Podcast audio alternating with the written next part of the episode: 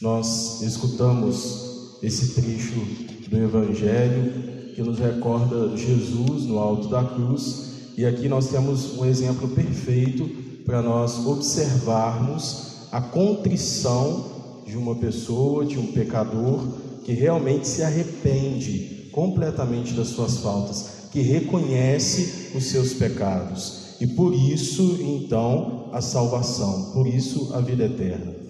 Estava Jesus sendo crucificado ao lado daqueles dois ladrões. Um zombava de Jesus, desacreditava dele, e o outro reconhece as suas faltas. Diz: Para nós, esse destino é justo, nós estamos pagando por aquilo que fizemos. Ele reconhece as suas faltas. Como que isso é difícil na nossa vida cada vez mais? Porque nós temos uma péssima tendência a ver os defeitos de todas as pessoas que estão ao nosso redor, mas não conseguir enxergar os nossos. Temos uma facilidade muito grande de nos perdoar, mas acusar a todas as outras pessoas ser muito leves com as nossas penas, mas muito severos com a pena dos outros.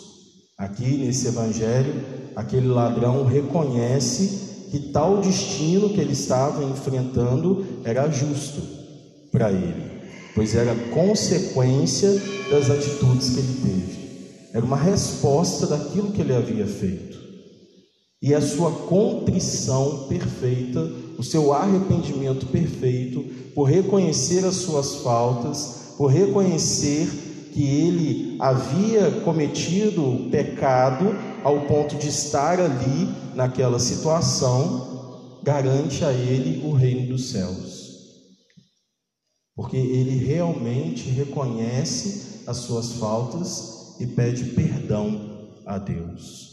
O convite que todos nós recebemos ao celebrar justamente essas duas festas que estão intrinsecamente ligadas, a festa de todos os santos e a festa dos fiéis defuntos, o dia dos fiéis defuntos, justamente lembrar que nós somos chamados à santidade, somos chamados à conversão do nosso coração para poder responder a essa vocação que todos nós recebemos mas que essa conversão, esse chamado que nós recebemos, passa também por essa contrição perfeita, esse arrependimento perfeito do nosso coração. E às vezes nós escutamos isso de uma maneira né, que achamos muito simples, né? Ah, não, então eu posso fazer o que eu quiser e no final da minha vida eu vou me arrepender né? e aí vou ganhar o reino dos céus.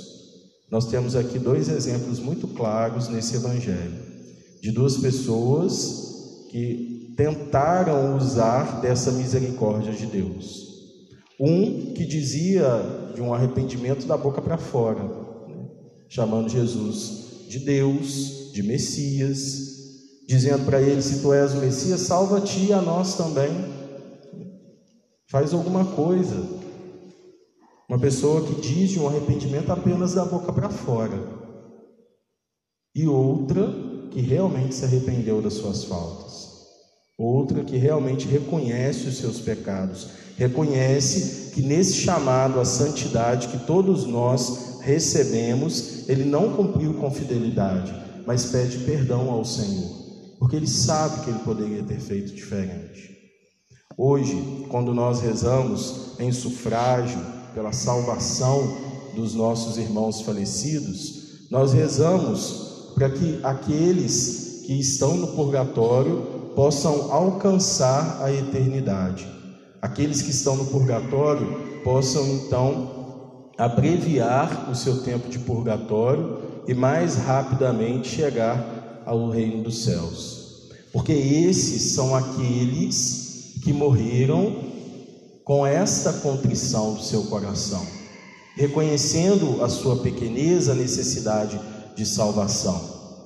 Agora, todos aqueles que, a exemplo deste outro ladrão do Evangelho, que não se arrependem, que não reconhecem as suas faltas, que não estão nem um pouco preocupados com esse chamado à santificação das suas vidas, a misericórdia de Deus respeita também as suas escolhas.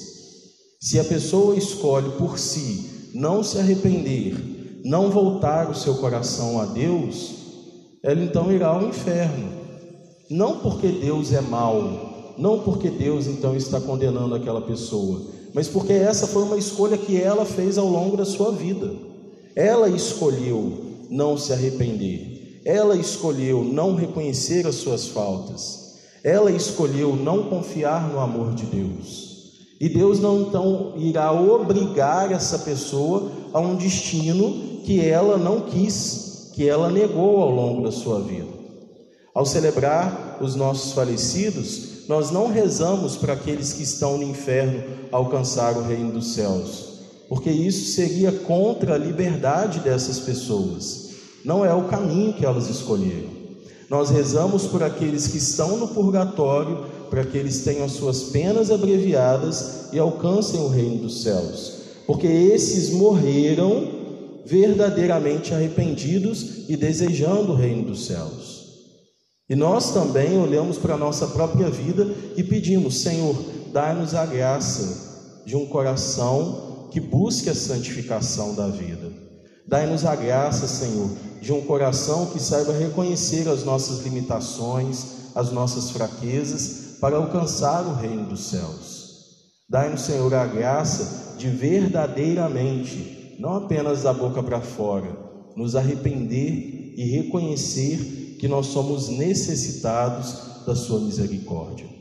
Ao rezar pelos nossos fiéis defuntos, nós rezamos também por todos nós, por toda a igreja, para que essa conversão do nosso coração seja uma conversão sincera Rezamos com saudades, pois amamos, e pedimos, Senhor, que o testemunho de tantas pessoas que amamos, que hoje se encontram na eternidade, o testemunho de fé, de seguimento de Cristo, de confiança nos sacramentos, possa também suscitar nos nossos corações o desejo de viver esse mesmo seguimento, de viver essa mesma graça. Em nome do Pai do Filho e do Espírito Santo.